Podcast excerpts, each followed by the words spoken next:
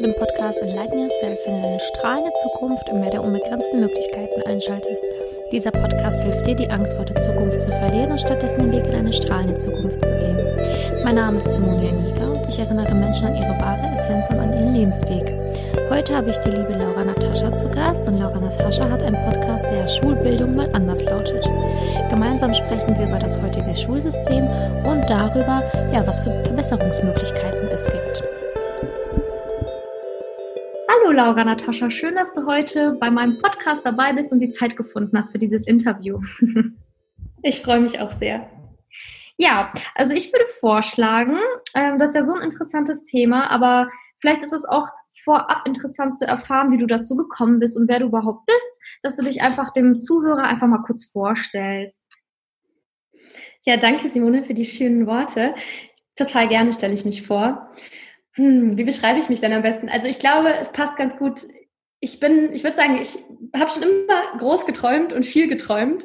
Und ich bin jetzt gerade noch Lehramtsstudentin, bin jetzt fast mit meinem Bachelor fertig, habe schon vorher studiert, also ich bin jetzt schon ein bisschen länger im Bachelor und versuche und versuche diese drei Lebensbereiche, die für mich so ganz, ganz groß geworden sind in den letzten Jahren, einmal das Thema Persönlichkeitsentwicklung, dann das Thema Spiritualität und Achtsamkeit und das Thema Bildung, also vor allem der Bereich Schulbildung. Die drei Aspekte versuche ich so zusammenzubringen.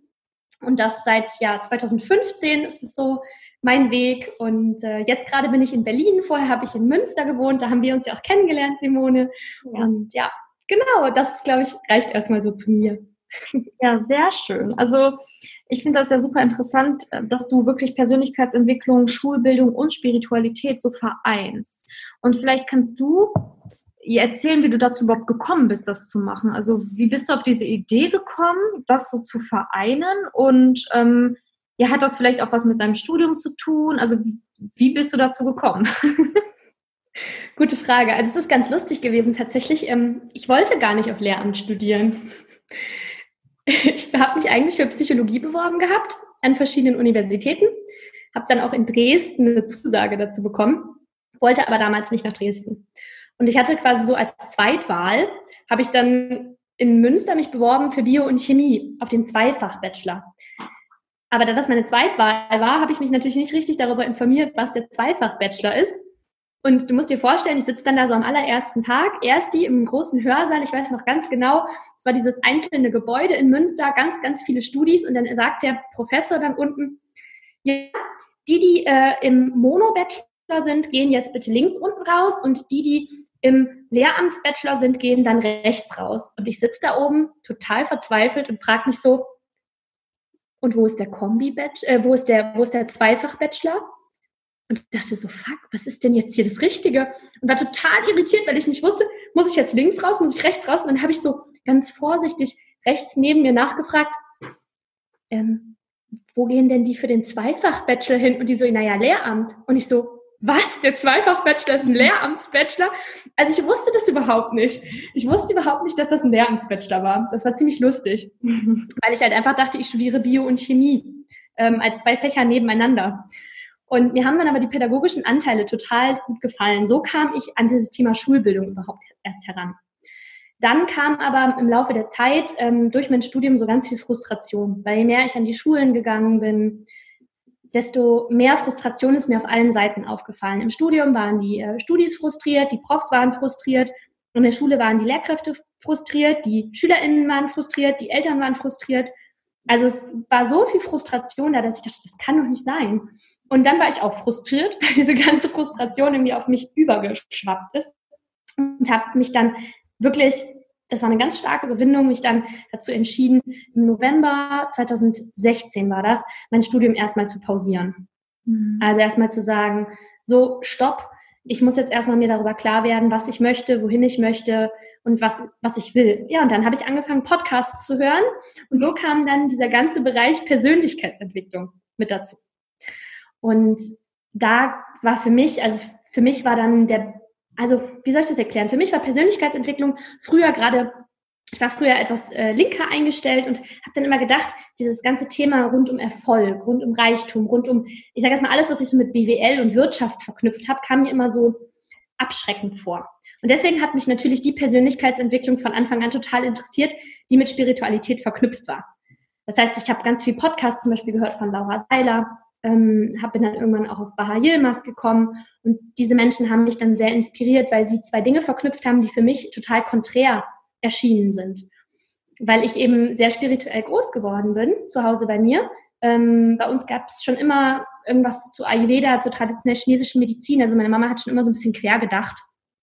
Genau, und deswegen war dann für mich klar, okay, das ist es. Und als ich dann immer mehr mich gefragt habe, was ist mein Warum, wo will ich hin, war für mich immer klar, dass diese Bereiche ganz, ganz eng zusammengehören müssen. Vor allem, wenn wir an die Zukunft dieser Welt denken. Und das ist nun mal der Schlüssel dazu, sind nun mal unsere Kinder. Mhm. Total schön hast du das gesagt. Ähm, also wie hast du das jetzt geschafft, dein Warum mehr herauszukristallisieren. Also ich habe jetzt herausgehört, dass du natürlich diese Pause gemacht hast im Studium, wo du dich dann da mehr, mit Podcasts und sowas allen beschäftigt hast und mit der Spiritualität an sich, ähm, da auch Laura gehört hast Maha und dadurch dann ein Warum kristallisiert worden ist. Aber wenn du jetzt einen Tipp geben würdest an den Zuhörer da draußen, der wirklich gar keine Ahnung hat, wohin er möchte, weil er halt wirklich so im Moment auch an einem Tiefpunkt ist oder halt gar nicht weiß, wie kann ich mich selber finden. Gab es da irgendwie was, was dir besonders gut geholfen hat? Irgendeine Sache, wo du wirklich so einen ähm, Game Changer erfahren hast? Vielleicht irgendeine Sache, wo du sagst, das, das war echt gut? Tatsächlich war das am Anfang glaube ich, dieses, also Online-Kurse machen. Also ich glaube, bei mir war es am Anfang, ich habe mir einen Online-Kurs rausgesucht, wo ich das Gefühl hatte, oh, der fühlt sich irgendwie gut an, beziehungsweise er hat mich gefunden. Also ich bin einfach nur bei Instagram, habe ich mehreren Leuten gefolgt und dann habe ich gedacht, boah, das klingt spannend, das klingt interessant und den habe ich gemacht. Und es war im Endeffekt gar nicht der, der Online-Kurs, der das, der dafür gesorgt hat, also gar nicht unbedingt dieses, was ist dein Warum und was denkst du, was es ist und was kannst du, sondern es war vor allem, wir haben da eine Tour gehabt. Das war eine Woche lang wo wir, ähm, wo die durch Deutschland getourt sind und ich bin mitgetourt, weil ich zu der Zeit Zeit hatte, im Mai 2017. Und es waren die ganzen Menschen, die ich kennengelernt habe. Und teilweise sogar Menschen schon, die schon ihr Warum hatten. Und einfach dadurch, dass ich erzählt habe, was mir Spaß macht, macht. Also, dass jeder, jeder, jeder einzelne kleine Teil, den man selber im Leben gemacht hat, irgendwie einen Sinn ergibt. Das heißt, zum Beispiel, wenn man als Kind gerne ich sag jetzt mal, Fußball gespielt hat und so Ausdauersport gemacht hat. Und dann irgendwann als Erwachsener oder als, als Jugendlicher hat man dann angefangen, ich weiß nicht, ähm, Gedichte zu schreiben oder so. Erstmal so Dinge, die überhaupt nicht miteinander zusammenhängen. Ich glaube, dass das alles am Ende irgendwie zusammenpasst und zusammengehört. Bei mir war das zum Beispiel, ich bin als Kind geritten und ich weiß, dass irgendwann dieser Aspekt der Sonderpädagogik, ich studiere nämlich Sonderpädagogik hier in Berlin, der Aspekt der, der Spiritualität, diese Verbundenheit zur Natur und die Tieren und halt auch das Reiten zusammenkommen wird. Und ich irgendwann an meiner Schule zum Beispiel auch Reittherapie anbieten werde. Also das ist zwar jetzt gerade noch nicht da, aber ich glaube daran, dass alles Sinn macht. Und ich finde es total wichtig, wenn du jetzt gerade an dem Punkt stehst, mach dir mal bewusst, was kannst du alles? Was hast du alles gemacht? Was, was, also so mal den Lebensverlauf aufzuzeichnen.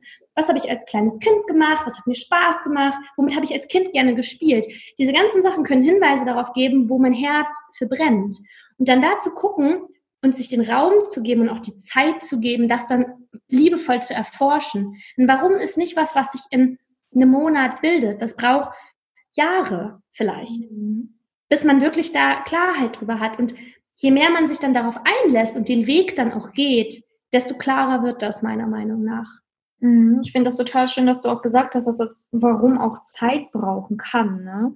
Und ähm, das finde ich auch so wichtig, weil das darum geht es mir auch besonders in diesem Podcast, dass man einfach diesen Weg geht. Ne? Und das Warum wird sich bilden. Man muss ja nicht von heute auf morgen schon wissen, was man die nächsten 50 Jahre macht. So ist es nicht, ne? Ja. Sondern dass man wirklich sich Zeit lässt und auch ähm, einfach wie du auch schön gesagt hast, guckt, wie man diese ganzen Puzzleteile irgendwann zusammenfügen kann und sich einfach immer freut, wenn ein neues Puzzleteil äh, an die nächst, äh, nächste Stelle kommt, die dann passt.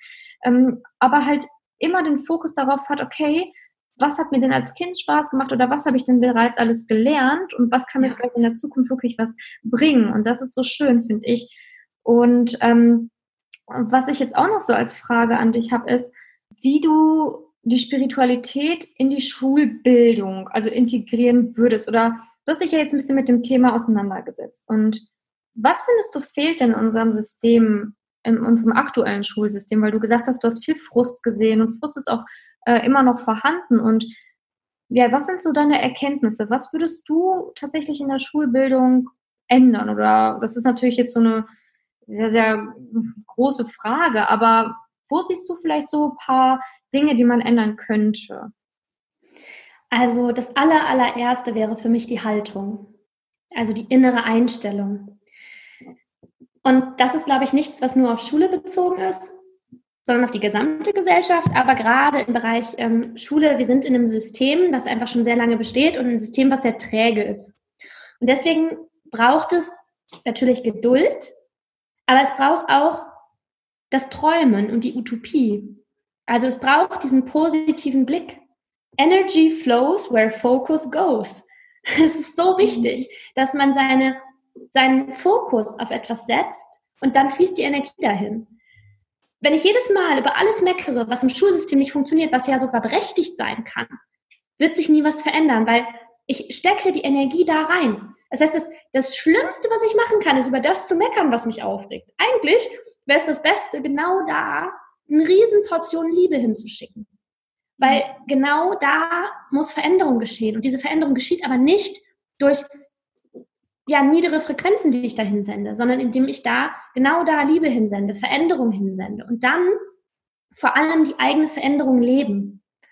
Also vor allem im eigenen Unterricht, wenn ich jetzt von einer Lehrperson ausgehe oder vielleicht auch von einer Studentin ausgehe, lebt die Veränderung. Also nimm die Seminare mit oder die Unterrichtsstunden mit, die dich interessieren. Mach Fortbildungen, die dich interessieren, wo du tolle Menschen kennenlernst, die dich inspirieren. Ähm, sei mutig und gestalte deinen Unterricht um, indem du bestimmte Rituale am Anfang einführst. Also versuch in dem Rahmen, in dem du was machen kannst, was zu machen und lass dich von Menschen inspirieren, die schon mehr gemacht haben, um langsam Schrittchen für Schrittchen für eine Veränderung zu sorgen. Und dann werden andere Kolleginnen, vielleicht sogar irgendwann die Schulleitung auf dich zukommen und sagen, boah, das ist so toll, du erreichst so viel mit deiner Klasse, das funktioniert so gut, magst du nicht mal sagen, was du so machst? Und auf einmal passiert die Veränderung, indem ich sie selber lebe und mhm. selber in meinem Alltag umsetze, egal wo ich gerade bin, weil es ist überall Veränderung möglich. Und ich glaube auch, dass wir überall da, wo wir gerade sind, wichtig sind. Es ist kein Zufall, dass du da bist, wo du bist. Und deswegen kannst du genau da gerade was verändern und auch was für dich daraus lernen. Und deswegen ist das das allererste, was ich verändern würde, die Haltung. Die Haltung, dass ich etwas verändern kann und dass ich auch die einzige Person bin, die das kann. Weil wenn ich von anderen Menschen Veränderung erwarte, wird es nicht funktionieren. Mhm. Und dann, es ist natürlich, wie du sagst, eine sehr große Frage, was würde ich verändern? Unglaublich viel. Also als allererstes, ich würde Noten abschaffen. Mhm. Also komplett Noten abschaffen, finde ich Noten, finde ich, das ist ein Bewertungssystem, was nicht mehr zeitgemäß ist. Ähm, Fächer abschaffen. Wir lernen auch heutzutage in der Welt nicht mehr in Fächern, vor allem nicht in getrennten Disziplinen. Das kommt natürlich daher, dass in der Universität immer noch so gelehrt wird und auch in der Forschung. Aber gerade in der Forschung passiert auch immer mehr fächerübergreifend, dass verschiedene Disziplinen zusammenarbeiten. Und genau das Gleiche ist halt auch im Leben so. Und da eben lieber ähm, Grundfertigkeiten in den ähm, Bereichen Lesen, Schreiben, Mathematik beizubringen, aber ansonsten projektorientiert zu arbeiten, den Kindern eher zeigen, wie kann ich mit Herausforderungen im Leben umgehen, wie kann ich Verantwortung übernehmen, ähm, was kann ich gut, also über Stärken zu reden, über Werte zu reden, darüber zu sprechen, was ähm, in der Welt, was sie in der Welt verändern möchten. Und ähm, dann mit ihnen wirklich in die Aktion zu kommen, mit der Kommune zum Beispiel zusammenzuarbeiten, wirklich Projekte nicht nur, auch nicht, ich meine damit nicht, ich mache ein Projekt und werfe eine PowerPoint an die Tafel. Das ist nicht der Sinn von Projekten. Der Sinn von Projekten ist, dass ich den Kindern ein Gefühl gebe, dass sie etwas erreichen können, Selbstwirksamkeitserfahrungen. Das heißt, ich, ich äh, bespreche mich mit dem Bürgermeister, ich bespreche mich mit Unternehmen, die in dieser Kommune oder in dieser Stadt ähm, arbeiten und dann zu sagen, hey, wie kann man zusammenarbeiten? Was können die Kinder dann wirklich machen, ähm, um dann das in dieser Stadt umzusetzen, also wirklich was Praktisches zu haben. Wie zum Beispiel, ich weiß nicht, das, das ist relativ bekannt, das Beispiel von einem Jungen, der hat in einem Projekt zum Beispiel gesagt, er möchte eine Million Bäume pflanzen. Mhm. Der ist jetzt relativ bekannt, ich weiß nicht mehr, wie er heißt. Ich kann das nochmal raussuchen, dass du es in die Shownotes packen kannst. Und der hat gesagt, er will eine Million Bäume pflanzen. Also hat er Aufrufe gemacht, hat angefangen, immer irgendwie, ich weiß nicht wann, aber in der Schulzeit dann wirklich Bäume zu pflanzen, hat die, die Lehrer gefragt, die LehrerInnen gefragt, die seine, seine ganzen SchulkollegInnen gefragt und mit denen ist es zusammen gemacht und so wirklich was, was erschaffen für sich, was ihm irgendwie am Herzen lag. Und dadurch hat er auch sein Warum gefunden. Natürlich, klar, weil wenn du Dinge aktiv umsetzt, dann, dann weißt du, was dir Spaß macht und was nicht. Und kommst so in den Prozess. Ja, also ich glaube, das ist erstmal so ganz, ganz klein umrissen wären so ein paar Veränderungen, die ich angehen würde. Und natürlich, ein Traum wäre natürlich, wenn es ein einheitliches Bildungssystem geben würde. Und das, das heißt nicht, das möchte ich vielleicht auch noch dazu sagen, dass jede Schule gleich sein muss. Jede Kommune ist anders. Jeder Mensch ist anders. Jede, jede Schulleitung, alle LehrerInnen, die sind alle anders. Und deswegen ist es total wichtig, dass auch jede Schule anders sein darf. Wir müssen nicht ein Konzept auf alle übertragen. Natürlich darf es so Grundannahmen geben, aber trotzdem darf jede Schule selber für sich herausfiltern, wo wollen sie ihren Schwerpunkt setzen. Und das finde ich großartig. Mhm. Total schön hast du das gesagt. Ich finde, also was ich echt schön finde, ist, dass du auch das Wort Rituale verwendet hast oder auch ähm, erklärt hast, dass man ja auch vorm Unterricht oder im Unterricht Rituale etablieren kann und das kann man ja auch jetzt schon machen. Also es ist ja nicht so, dass man warten muss, hast du ja selber gesagt, bis sich irgendwas mhm. verändert, weil das äh, dauert und das wird äh, höchstwahrscheinlich auch nicht die nächsten Jahre erstmal passieren. Eventuell mal gucken, wie schnell es funktioniert, aber man kann ja selbst ähm, die Veränderung erstmal beginnen und dann auch in seinem Unterricht beginnen. Und welche Rituale würdest du denn da empfehlen oder hast du da Ideen, welche Rituale schön wären, die im Unterricht zu integrieren? Ja, also ich habe tatsächlich auch schon ganz tolle Interviews mit Menschen in meinem Podcast geführt, die ganz, ganz großartige Rituale haben und mich da auch sehr inspiriert haben.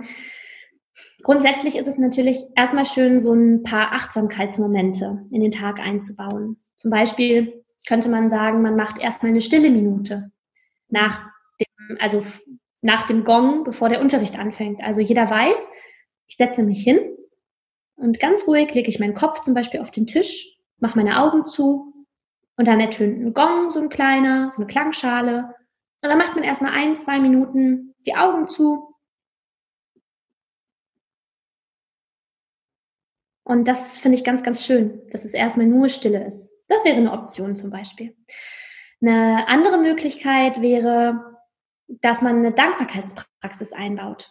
Das könnte man zum Beispiel als ähm, Glücksmoment machen. Das mache ich zum Beispiel gerade in meiner Schulklasse Glück. Also ich unterrichte einmal die Woche das Schulfach Glück mit einer Kommilitonin zusammen. Und wir sind, wir führen jetzt das, den Glücksmoment quasi ein. Also es steht so ein großes Glas in der Klasse und am Ende jeder Stunde bekommen die Kinder kleine Zettel ausgeteilt und dann machen wir wie so eine ganz kurze Traumreise. Also ich leite so ein bisschen an, dass sie sich erstmal entspannen und so ein bisschen ihren Atem bewusst wahrnehmen. Und dann sollen sie mal reingehen, wie die Woche so für sie war. Also es ist halt donnerstags, deswegen passt das ganz gut. Dann sollen sie quasi für die letzten Tage gucken, wie waren die letzten Tage so, wie haben sie sich gefühlt, ähm, wofür sind sie vielleicht dankbar und dann dieses Gefühl stark werden zu lassen von Dankbarkeit für die Dinge, die funktioniert haben und dann am Ende auf diesen Zettel einen Glücksmoment zu schreiben. Also was hat dir Kraft gegeben? Was war so wie so ein Erfolgserlebnis? Wofür bist du dankbar in den letzten Tagen gewesen? Und das wird dann am Ende von jedem Kind in dieses ähm, Glücksglas geschmissen und dann können sie, können sie gehen. Also dann verabschieden wir sie und dann können sie gehen. Und am Ende dieses Jahr, Schuljahres wird dann dieses Glas ganz, ganz voll sein. Und das ist halt total schön für sie zu sehen. Wow, schau mal, wie viele Glücksmomente ich habe und sich darüber so bewusst zu werden und so auch wieder den Fokus auf das zu richten, was gut funktioniert. Das mhm. wäre zum Beispiel noch so eine zweite Idee. Ach, wie schön. Und ähm, aus der Erfahrung heraus, wie gern machen die Kinder das? Also das würde mich jetzt mal interessieren, weil ich ja auch selber äh, im Lehramt äh, ja, studiert habe und auch an der Schule schon ein bisschen arbeiten darf. Wie, wie kommt das denn so an? Ähm, das ist total unterschiedlich. Bei den, bei den Klassen, das kommt auch ganz unterschiedlich an, ob zum Beispiel in, also ich habe ja auch eine AG zum Thema Achtsamkeit und Meditation. Und die sind da natürlich ganz offen für. Ich hatte aber zum Beispiel auch schon mal eine AG, die da nicht so offen für war. Da habe ich, da ging es ums Kochen, da habe ich aber auch so Achtsamkeitsmomente eingebaut. Mm, und ich habe denen aber von Anfang an total klar gemacht, wie wichtig mir das ist. Und dass ich mir wünsche, also da bin ich so auf diesen Beziehungsaspekt gegangen, mir wünsche, dass sie sich darauf einlassen und ähm, dass wir gerne, wenn wir das drei, vier Mal gemacht haben, dann mal drüber sprechen können. Und wenn sie das nicht gut finden, dass wir das dann auch lassen können. Aber dass es mir wichtig ist, dass sie wirklich mal offen dafür sind und schauen, ob, wie sie das finden. Und das ist ganz toll, weil in dem Moment gebe ich denen eine Möglichkeit, dann irgendwann doch zu sagen, nee, ich möchte nicht. Das heißt, sie haben das Gefühl, sie haben auf jeden Fall ein Mitbestimmungsrecht. Und das finde ich total wichtig, den Kindern nicht irgendwas einfach nur zu sagen, weil man es selber toll findet, sondern vor allem auch den Kindern Raum zu geben, ähm, da ein Feedback für zu geben und das selber mitentscheiden zu können. Und auf der anderen Seite äh, merken sie halt dann selber, wie gut ihnen das tut. Das ist bisher meine Erfahrung gewesen, dass sie gemerkt haben, dass ihnen das wirklich ein gutes Gefühl gibt. Und jeder Mensch möchte gerne ein gutes Gefühl haben. Und deswegen hatte ich bisher da immer sehr, sehr positive Erfahrungen mit. Natürlich gibt es immer wieder welche, die wollen dann ihre Augen nicht zumachen oder so. Aber je liebevoller und geduldiger ich da auch mit war und gesagt habe, das ist für dich, nicht für mich, und denen klar gemacht habe, dass sie in der Verantwortung sind, hm, desto mehr sind sie auch aus diesem rausgekommen, du bist die Lehrerin und was willst du mir jetzt eigentlich sagen? Sondern habe gesagt, hey, das ist deine Verantwortung und ne, du, du entscheidest jetzt hier, ob du dich gerade gut fühlst oder ob du jetzt hier gerade trotzig sein möchtest. Und das ist aber auch okay, wenn du trotzig sein möchtest, dann liegt mit offenen Augen da. So. Also das ist, bei mir gab es bisher aber noch keinen Schüler oder keine Schülerin, die dann nicht doch irgendwann mitgemacht hat oder irgendwie dann laut geworden ist währenddessen oder so. Das gab es bisher bei mir zum Glück noch nicht. Ja. Mhm. Ich finde das voll schön, dass du gesagt hast, dass ähm, die Kinder halt auch Mitbestimmungsrecht haben sollen, ne? weil ich finde, das geht manchmal im Schulalltag auch unter, ne? dass, dass man über den Kopf der Kinder hinweg entscheidet ähm, und auch nicht mehr für Veränderung dann bereit ist. Also sprich, wenn man überzeugt mhm. von einer Idee ist, aber das dann halt nicht respektiert, wenn die Schüler das nicht in Ordnung finden. Ne? Und dass du da ja. sagst, ja, Mitbestimmungsrecht ist super wichtig, auch wenn du weißt, wie toll Achtsamkeitsübungen sind und was die für einen Effekt haben können, dass du trotzdem auch immer noch bereit bist zu sagen, hey, ihr könnt es dann auch sein lassen am Ende, ne? Oder wir können es auch gemeinsam sein lassen, wenn euch das nicht gefällt. Und das finde ich halt besonders stark, weil das zeigt ja auch, ähm, wie respektvoll du mit diesen mit den Schülern dann umgehst in dem Moment. Ne? Und das ist halt, finde ich, auch ein ganz großes Stichwort Respekt. Ne? Also Respekt voreinander zu haben. Ja. ja, das ist total wichtig. Das ist wieder dieses, diese Haltung.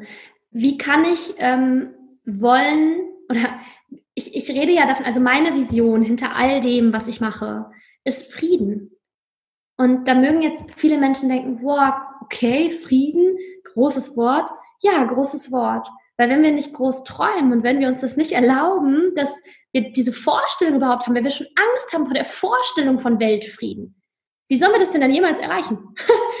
und deswegen ist das meine Vision. Aber wie kann ich das quasi erwarten von meinen SchülerInnen, dass sie das mit leben und mit aufbauen, wenn ich selber nicht so lebe? Weil was gehört zu Frieden drin? Zu Frieden gehört Mitbestimmung. Zu Frieden gehört ein respektvoller Umgang miteinander. Zufrieden gehört nicht, dass ich den Menschen sage, tu das und mach das und ja, weil ich das gut finde. Das ist für mich nicht Frieden. Mhm. Und deswegen ist es, finde ich, ganz wichtig, sich da selber immer wieder zu hinterfragen, was ist da meine Vision, wo ich hin will und wie will ich, dass die Menschen sich dann verhalten?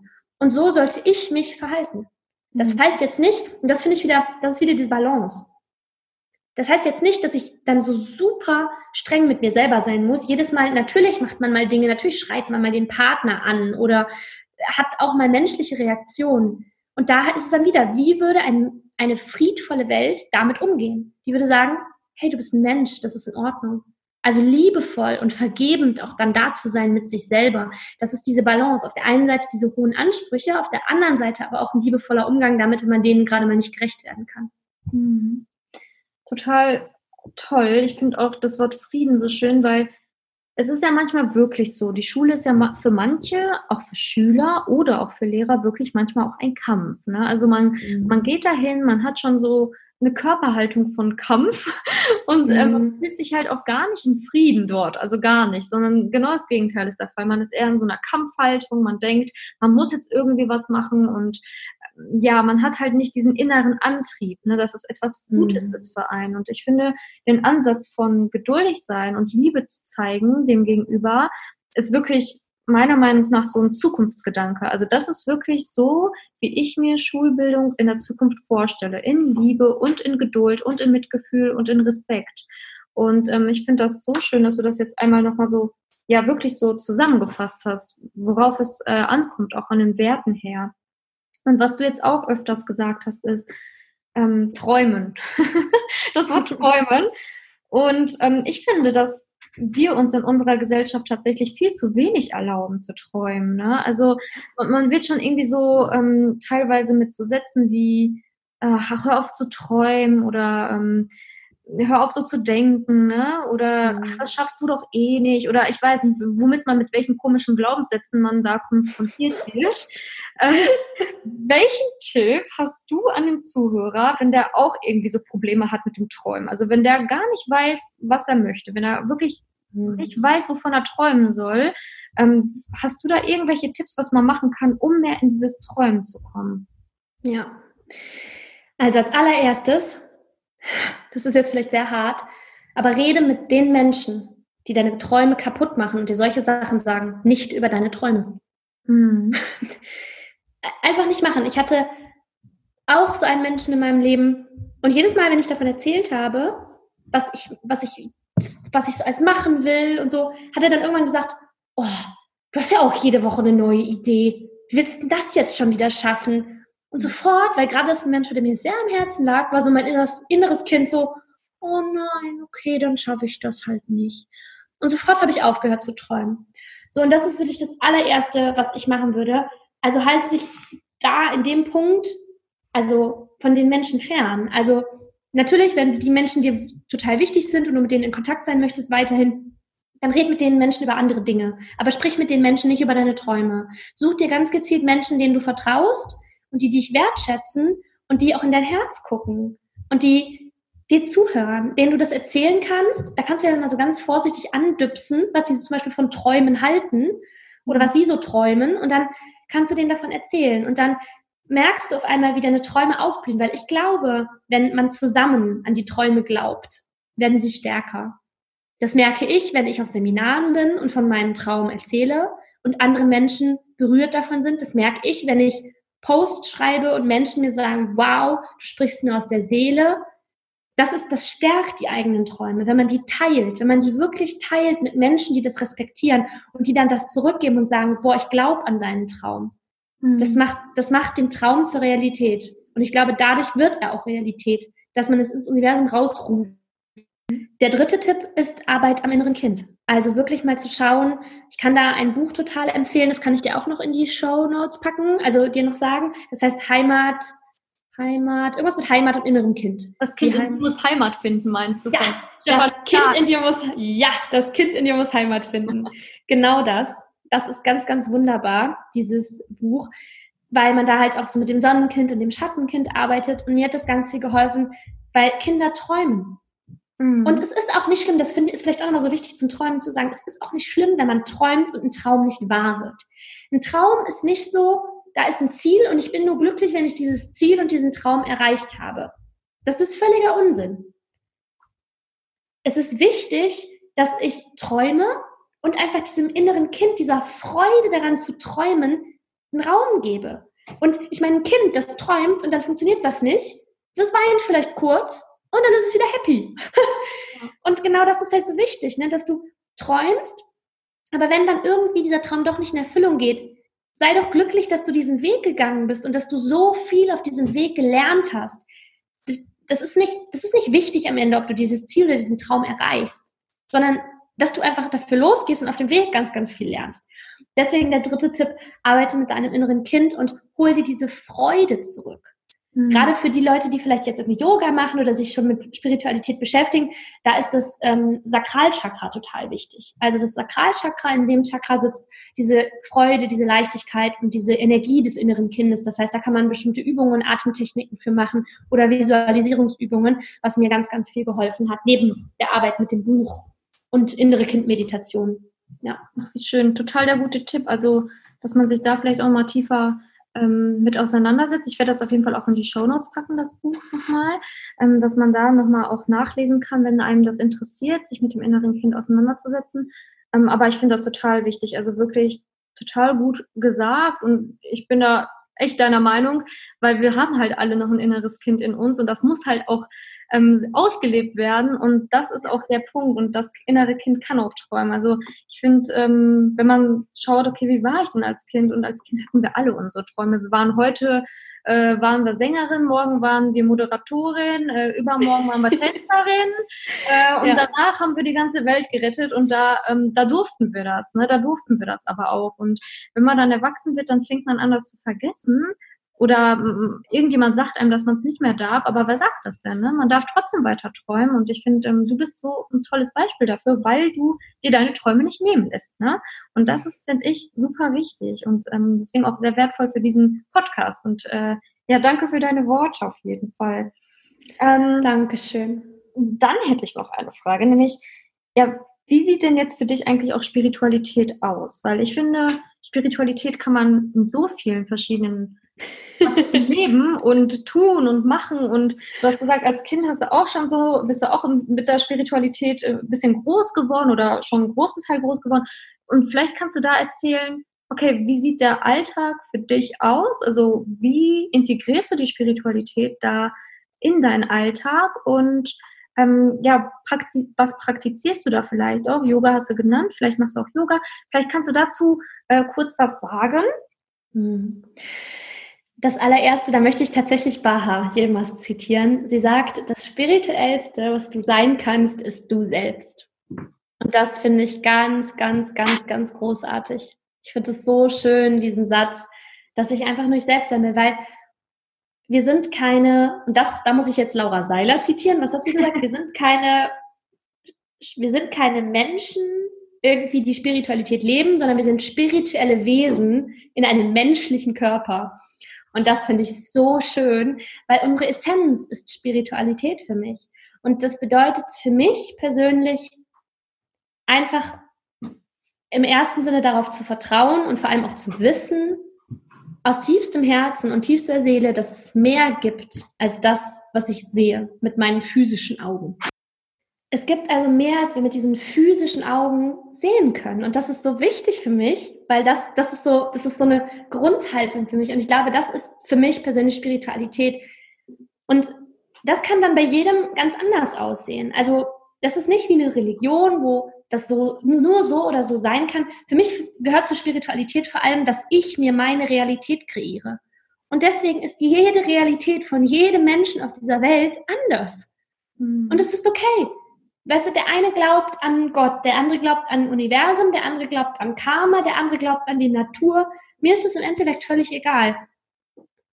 Ich glaube einfach nur daran, dass es halt mehr ist als das, was wir sehen. Und ja, wie integriere ich das in meinen Alltag?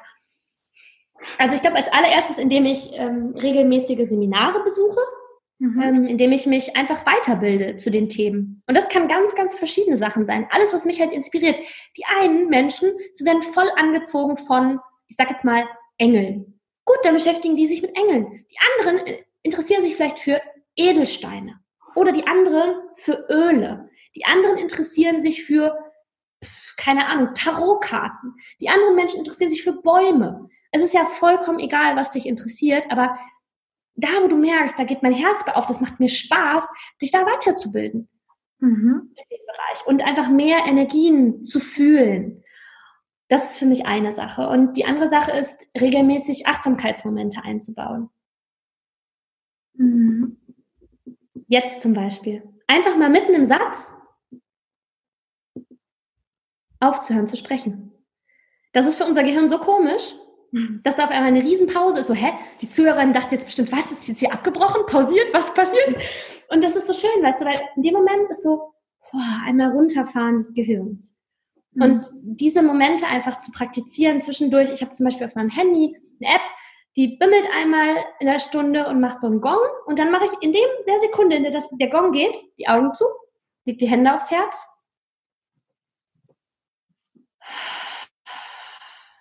und atme einmal durch und komm bei mir an in der Sekunde. Das ist so schön. Morgens zum Beispiel versuche ich mir bewusst Zeit in meinem Bett zu nehmen. Ich ähm, lege mich hin, noch einen Moment, lege auch da mal meine Hände aufs Herz oder fühle mal in meinen Körper rein und gehe einfach mal ganz bewusst in den Körper wahrnehmen. Wie fühlt sich mein Körper an? Wie fühle ich mich heute Morgen? Bin ich heute so energiegeladen oder bin ich eher ein bisschen träge und müde?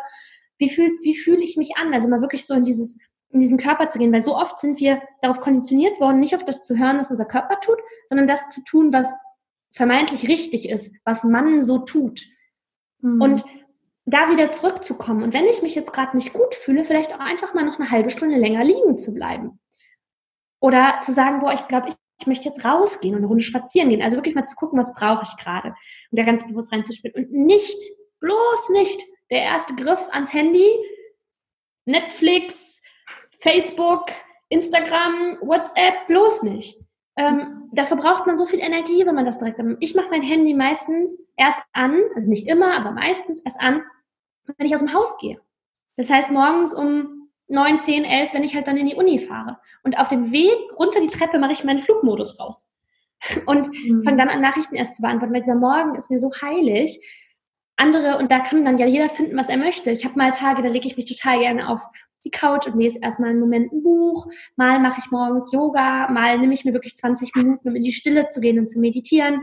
Da sind ganz verschiedene Dinge, die ich dann auch tatsächlich total nach Tagesform ähm, mache, weil ich kein Routinemensch bin. Ich habe eine Zeit lang, also über ein Jahr lang, eine feste Routine gehabt, was ich jeden Morgen gemacht habe, und die hat mich irgendwann eingeengt, mhm. weil ich halt so ein Freigeist bin, dass ich gerne die Routine anpasse an den, den, den Tag, so wie ich mich fühle und wie mein Körper sich fühlt ähm, ja, genau. Und deswegen sind das so ein paar Dinge, die ich in meinem Alltag mache, um Spiritualität zu leben, was wir ja alle in uns haben.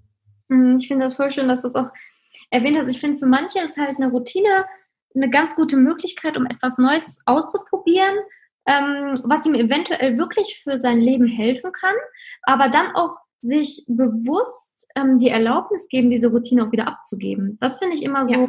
äh, enorm wichtig, dass man etwas aufbaut, vielleicht auch merkt, es tut mir gut, aber sich dann wieder die Erlaubnis gibt, hey, ich muss es ja nicht ein Leben lang durchziehen. Ich kann mir auch die Erlaubnis mhm. geben, dann und dann damit aufzuhören, gar keine Routine mehr zu haben, zu pausieren, wieder anzufangen, wie auch immer. Aber dass man erstmal ins Tun kommt und ins Ausprobieren kommt, ich glaube, das ist halt das Wichtigste an der ganzen Sache. Ne? Ja, voll.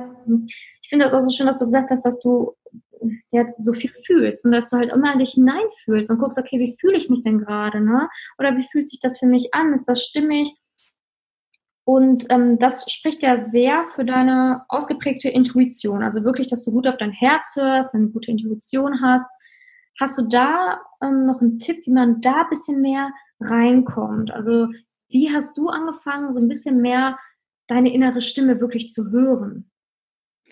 Also erstmal mal mehr, mal weniger. Also ich hatte jetzt zum Beispiel seit April eine Phase, die riesig herausfordernd für mich war. Und ich glaube, das ist vielleicht noch eine Sache, die so wichtig ist zu verstehen. Ich, ich habe das jetzt erlebt, seit ich meinen Podcast mache, seit August, dass Menschen mir dann schreiben, die mein Instagram sehen und meinen Podcast hören, boah, du bist so fleißig und du machst so viel und es klingt so toll und waren so voll so in so einem, ich glaube, das ist auch menschlich, in, in so einem Heroisieren, aber wir sind alle Menschen. Alle sind wir Menschen und wir haben alle unsere Probleme. Und ich habe diese Probleme auch. Ich liege da teilweise morgens und denke mir so, boah, ich habe gar keinen Bock auf diesen Tag und ich könnte heulen. Mhm. Und ich glaube, dass das der Weg zur Intuition ist. Anzunehmen, wie ich mich fühle. Und wenn ich mich ein halbes Jahr scheiße fühle, dann fühle ich mich ein halbes Jahr scheiße. Und da einfach also ich glaube, ich glaube nicht, dass wir uns wirklich dauerhaft schlecht fühlen. Jetzt möchte ich noch mal ein kurzes Ding einbauen. Natürlich, wenn man merkt, man hat wirklich, man kriegt eine Depression und man braucht Hilfe, muss man sich Hilfe suchen. Aber grundsätzlich sind wir Menschen, wir sind zyklisch. Und wir sind in unserer Welt so darauf konditioniert, immer gut gelaunt sein zu müssen und uns immer gut fühlen zu müssen und kämpfen so an gegen diesen Anteil, diesen Schatten, wo wir uns dann mal wütend fühlen, Angst haben, Trauer fühlen. Dabei sind diese Gefühle genauso wichtig wie die anderen. Wir, wir sind, also meiner Meinung nach, ist unsere Seele hier auf die Erde gekommen, um genau das zu fühlen. Sonst hätten wir doch auch da oben bleiben können, wo nur Liebe ist. Dann mhm. hätten wir doch gar nicht hier runterkommen. Das ist Leben und das ist glücklich sein. Ich finde, glücklich sein wird so oft fehlinterpretiert. Wir sind nicht glücklich, wenn wir gut drauf sind. Wir sind glücklich, weil wir alles fühlen und alles leben, weil wir Trauer fühlen, weil wir Wut fühlen, weil wir Freude fühlen, weil wir Leichtigkeit fühlen, weil wir Schwere fühlen, weil wir so viel fühlen können. Und dafür doch dankbar zu sein. Hey, du kannst fühlen. Freu dich drüber, wenn du traurig bist. Freu dich drüber, wenn du wütend bist. Weil aus diesen Gefühlen kannst du was lernen. Du bist nicht ohne Grund gerade so, wie du dich fühlst. Da steht was hinter. Und ich, also ich habe das Gefühl, ich komme meiner Intuition immer näher, je mehr ich mir erlaube, auch gerade die Schatten zu fühlen, die dunklen Phasen in meinem Leben zu fühlen und aufzuhören, auch aufzuhören, aus dieser Bewertung kommen, das ist jetzt eine helle Phase, das ist jetzt eine dunkle Phase. Es ist, wie es ist und es ist Leben und es ist okay. Und ich nehme das an, was kommt, oder ich bemühe mich, alles anzunehmen, was halt da kommt und das dann in dem Moment auch zu fühlen. Ein ganz tolles Tool dazu finde ich zum Beispiel dieses EFT-Klopfen. Das heißt, das Emotional Freedom Technik, wo man sich klopft an bestimmten Akupressurpunkten des Körpers dadurch Energien aktiviert im Körper und ähm, da die Emotionen bewusst fühlt, dann mal wütend ist, weint, schreit, Angst hat und sich erlaubt, genau das zu fühlen. Und ich glaube, das ist der Weg hin zur Intuition, indem ich mir wirklich erstmal selber erlaube, das, was ich fühle, zu fühlen. Und dann kann ich auch anfangen, tiefere, andere Dinge zu fühlen. Mhm. Ja, also ich gebe dir da komplett recht. Also ich finde das auch so wichtig, dass man seinen Gefühlen auch wirklich Beachtung schenkt und die auf freien Lauf lässt und anfängt, sich auch für seine Gefühle nicht mehr zu schämen. Ne? Oder auch in einer Beziehung seine Gefühle einfach offen zu kommunizieren, egal wie die Konsequenz daraus ist. Ja. Weil wir haben meistens Ängste, die echt total, ja, die überhaupt nicht, ähm, ganz ehrlich, zum Beispiel aus meinem Leben, ich hatte auch früher Angst, so zu kommunizieren, wie es mir geht. Also zum Beispiel, wenn ich traurig war, hatte ich Angst, vor meinem Partner zu weinen, beispielsweise. Und dann mhm. habe ich mhm. aber gemerkt, als ich dann angefangen habe, doch erstmal mich zu trauen, von meinem Partner zu weinen, dann ist genau das Gegenteil passiert. Ich hatte nämlich Angst, dass ich dafür halt Ablehnung erhalte und es ist genau das Gegenteil passiert. Ich, ähm, mhm. es, ich wurde getröstet und ähm, mir wurde zugehört. Und so finde ich, sollte es auch sein, dass man einfach sich traut und erstmal schaut, was passiert denn, wenn ich überhaupt meine Gefühle freien Lauf lasse. Ja.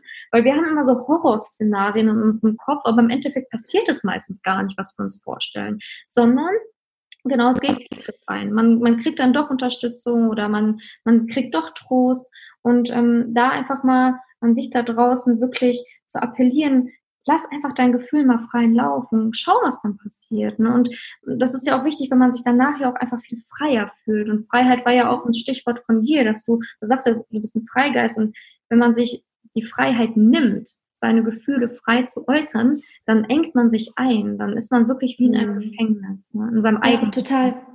Ja, weil die schlimmste Angst ist die Angst vor der Angst. Mhm. Und dagegen bauen wir eine riesen Mauer auf weil wir so dolle Angst vor der Angst haben. Das ist genau das, was du gerade gesagt hast. Du hattest in dem Moment nicht Angst, deine Gefühle zu zeigen. Eigentlich hattest du Angst vor der Angst, weil die so übermächtig war, weil du aus irgendwelchen Erfahrungen heraus genau das gelernt hast. Und das ist so wichtig, dahinter zu schauen. Weil ich glaube, gerade wenn man sich mit Spiritualität beschäftigt, sind wir so schnell darin zu sagen, es gibt nur Liebe. Es mhm. gibt nur Liebe, wir sind alle Liebe. Und irgendwo haben sie ja alle recht. Natürlich sind wir Liebe. Das ist für mich wie so ein, ich stelle mir das mal vor, wie so ein Lichtstrahl, in dem alle Regenbogenfarben drin sind. Aber gerade weil wir Liebe sind, fühlen wir all diese Dinge. Die gehören alle zur Liebe dazu.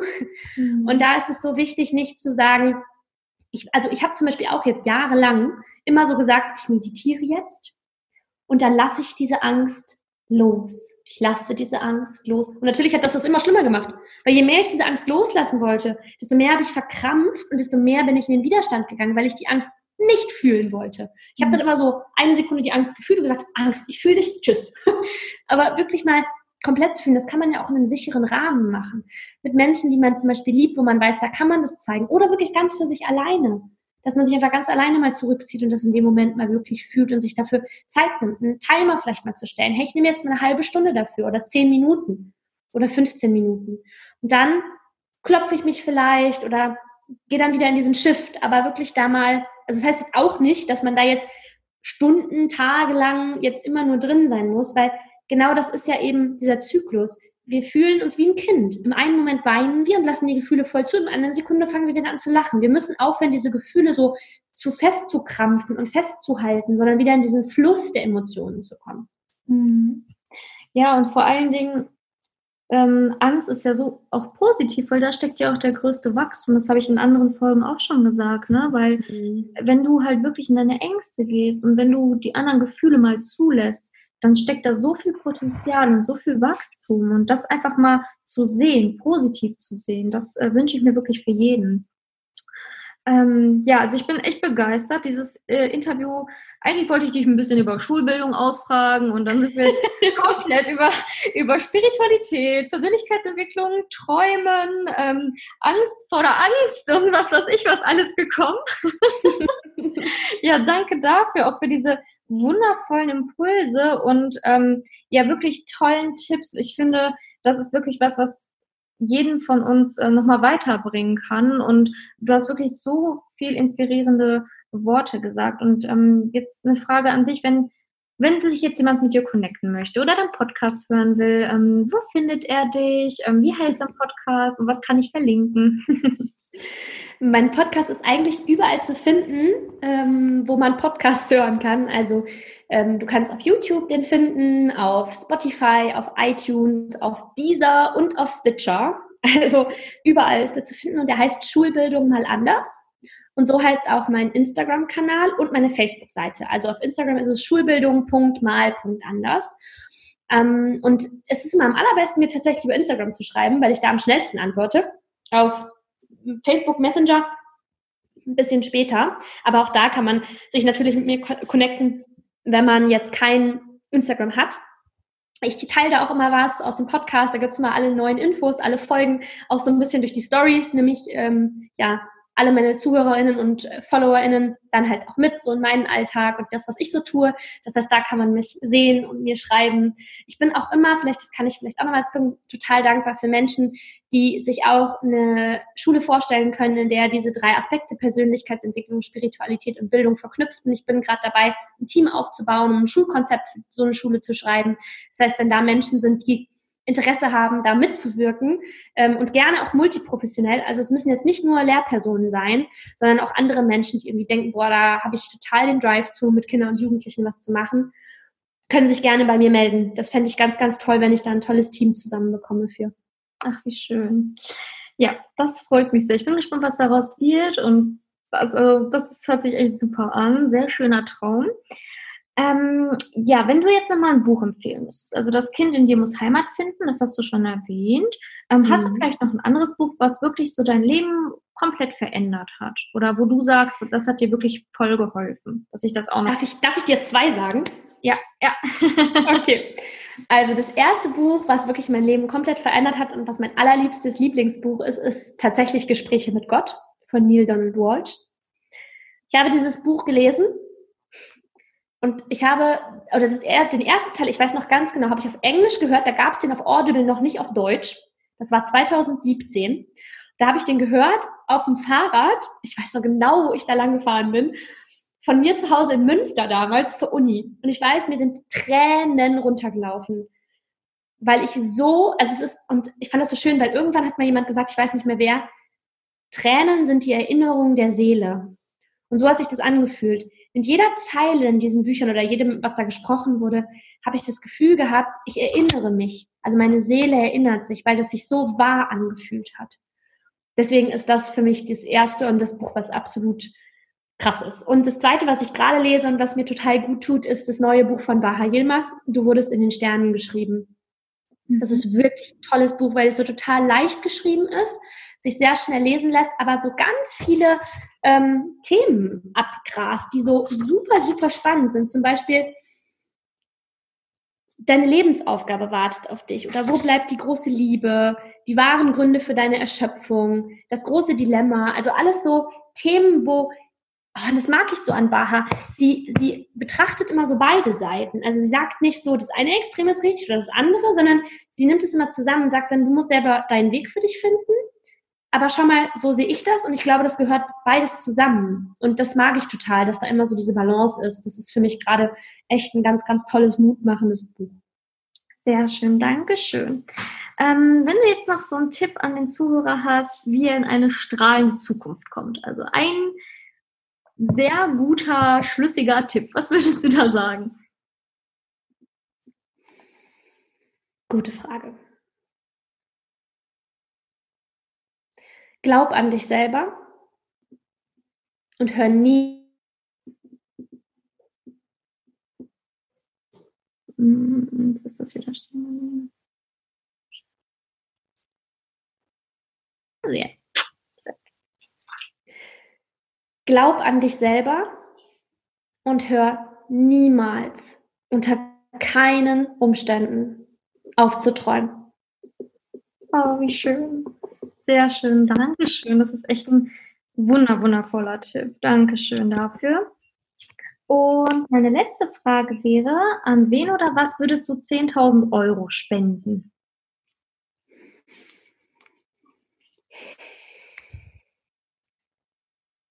An wen oder was würde ich 10.000 Euro spenden? Oh. Gute Frage, gute Frage. Ich glaube, also was mir jetzt als allererstes gekommen ist, war an eine Freundin von mir, die beschäftigt sich äh, mit Zero, Zero Waste. Zero Waste Your Life heißt sie.